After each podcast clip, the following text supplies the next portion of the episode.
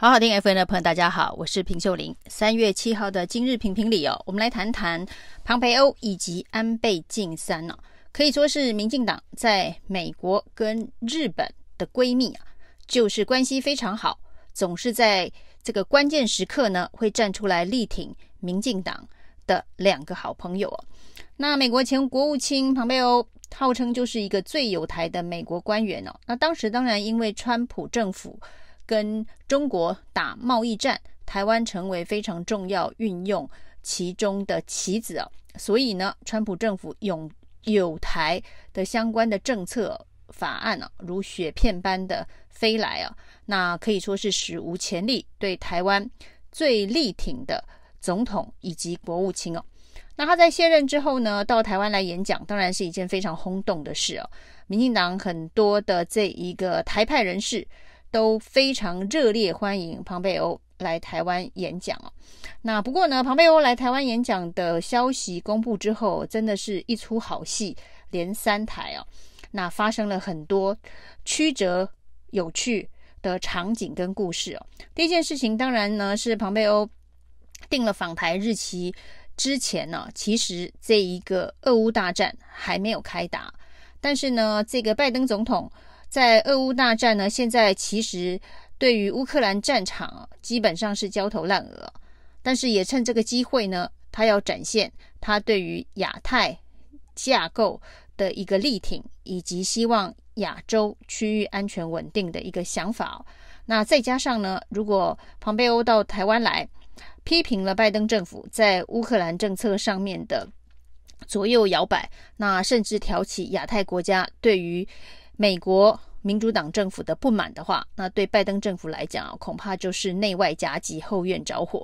所以呢，拜登特使团呢，硬是卡在庞培欧到台湾来的前一天呢，派了非常重量级的特使团到台湾来。一方面呢，是安抚台湾的民心士气啊。那今日乌克兰，明日台湾，大家会担心哦，美国对于乌克兰采取绝不出兵的态度，未来对于台湾呢？会不会也有这个弃守出卖的可能性哦？那习近平如果看了普丁跟这个拜登在乌克兰的交手，对于台海会不会有蠢蠢欲动的想法等等哦？那当然呢，一石多鸟，那又可以抢在庞培欧到台湾访问之前呢，特使团先来展现呢，民国美国现在是民主党当家。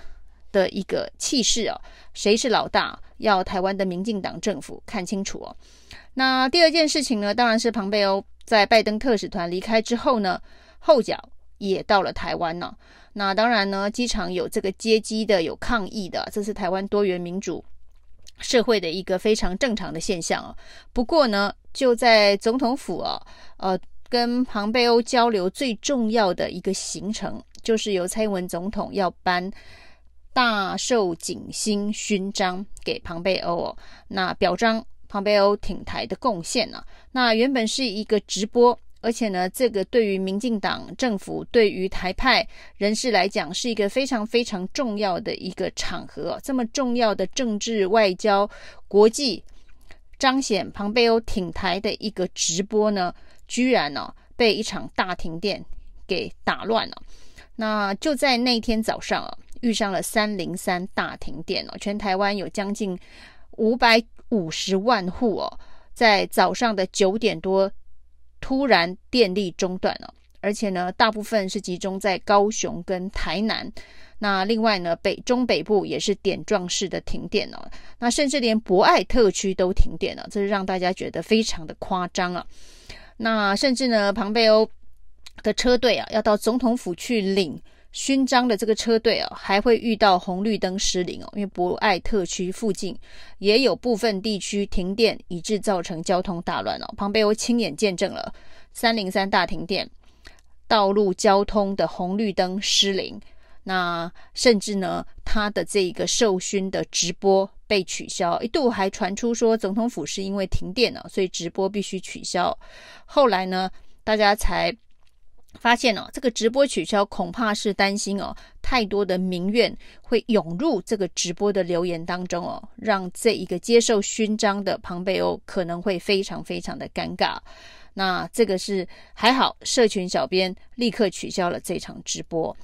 那在同时呢，也有媒体报道说，庞贝欧到台湾来的这场演讲啊，那政府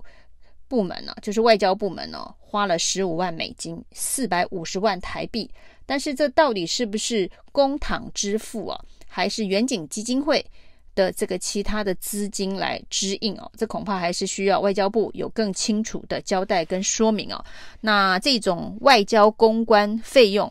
的确，如果没有涉及国家机密、外交机密的话，那还是以公开透明的资讯来揭露，恐怕是比较好一点哦。那另外一方面，当然也传出庞贝欧到台湾来，很重要的还有商业考虑哦，包括了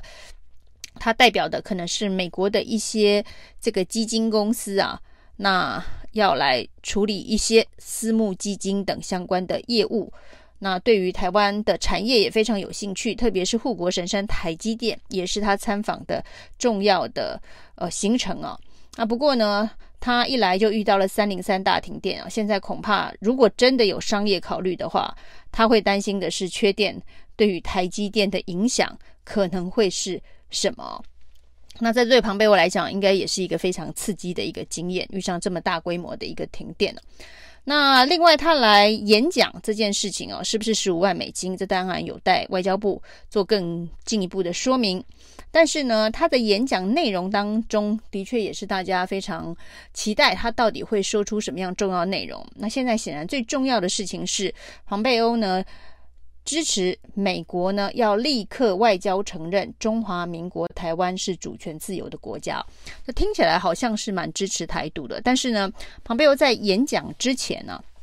特别在他自己的脸书上面呢，那表达他完整的意思哦。他是说呢，希望美国能够立刻外交承认中华民国，然后刮胡台湾哦，就是中华民国是主体哦，刮号，那现在指的是台湾。的这个中华民国是主权独立、主权自由的国家，但是他演讲的时候，因为演讲没办法讲刮胡嘛，演讲就说支持中华民国台湾，那他不能在演讲的时候中断讲说支持中华民国括号台湾呢、那没有人讲话会这样，所以呢，在演讲的过程当中就是中华民国台湾呢、那于是呢，台湾的一些媒体就解读说，庞贝欧呢也是力挺中华民国台湾。这个名词哦，跟蔡英文政府现在呢最常使用的国号“中华民国台湾”是一致的。那很多人从这个角度去解读哦，但是对于独派来讲啊，你如果看了庞贝欧演讲的这个文字叙述，它是有刮胡的，所以是中华民国刮胡台湾哦，跟民进党政府想要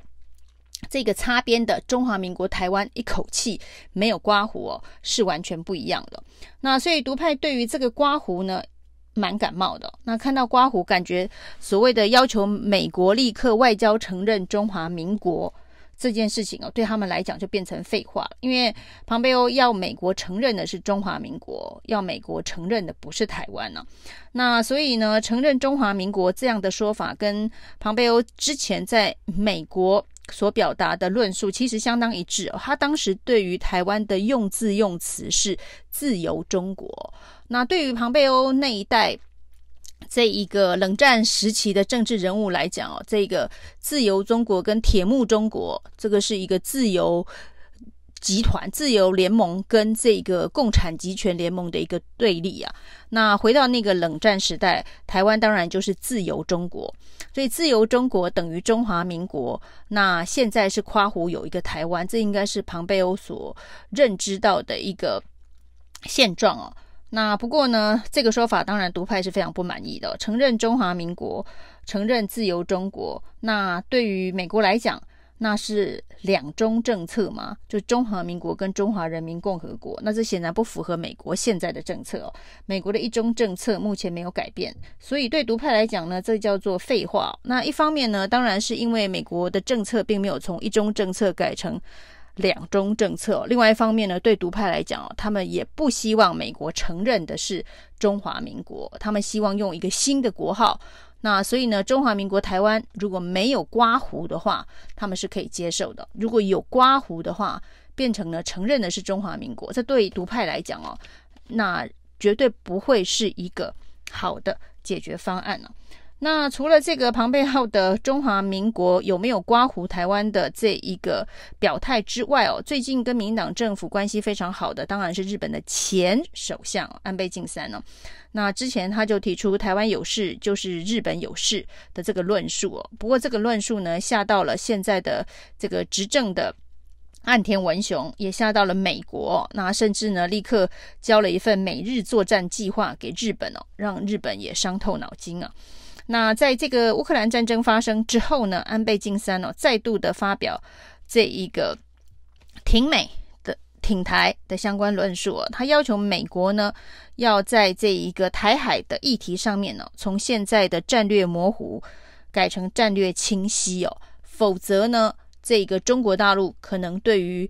呃乌克兰战争的启示哦，对他们的启示是，美国既然不会出兵哦，所以在台海如果呢要武力解决台湾问题，好像美国也不能不会用武力来阻止啊。那这个事情对于台海的稳定，对于台湾的安全是会有很大的威胁的。所以他也希望美国从战略模糊变成战略清晰哦，甚至还提出，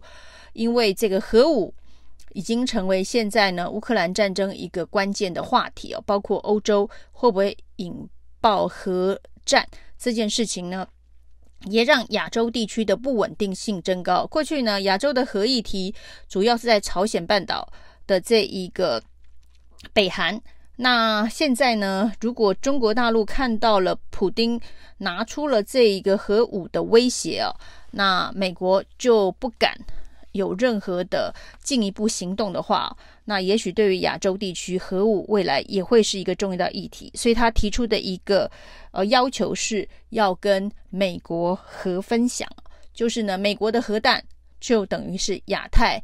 地区的核弹哦。那这个核分享的概念，当然也跟日本最近的这个右右派的政治人物所呼吁的日本要开始制造核弹。以作为自保，对应现在世界上有核弹国家的这一个武器啊，这样子的一个说法也有很多人提出来哦。所以呢，不管是安倍晋三还是庞贝欧，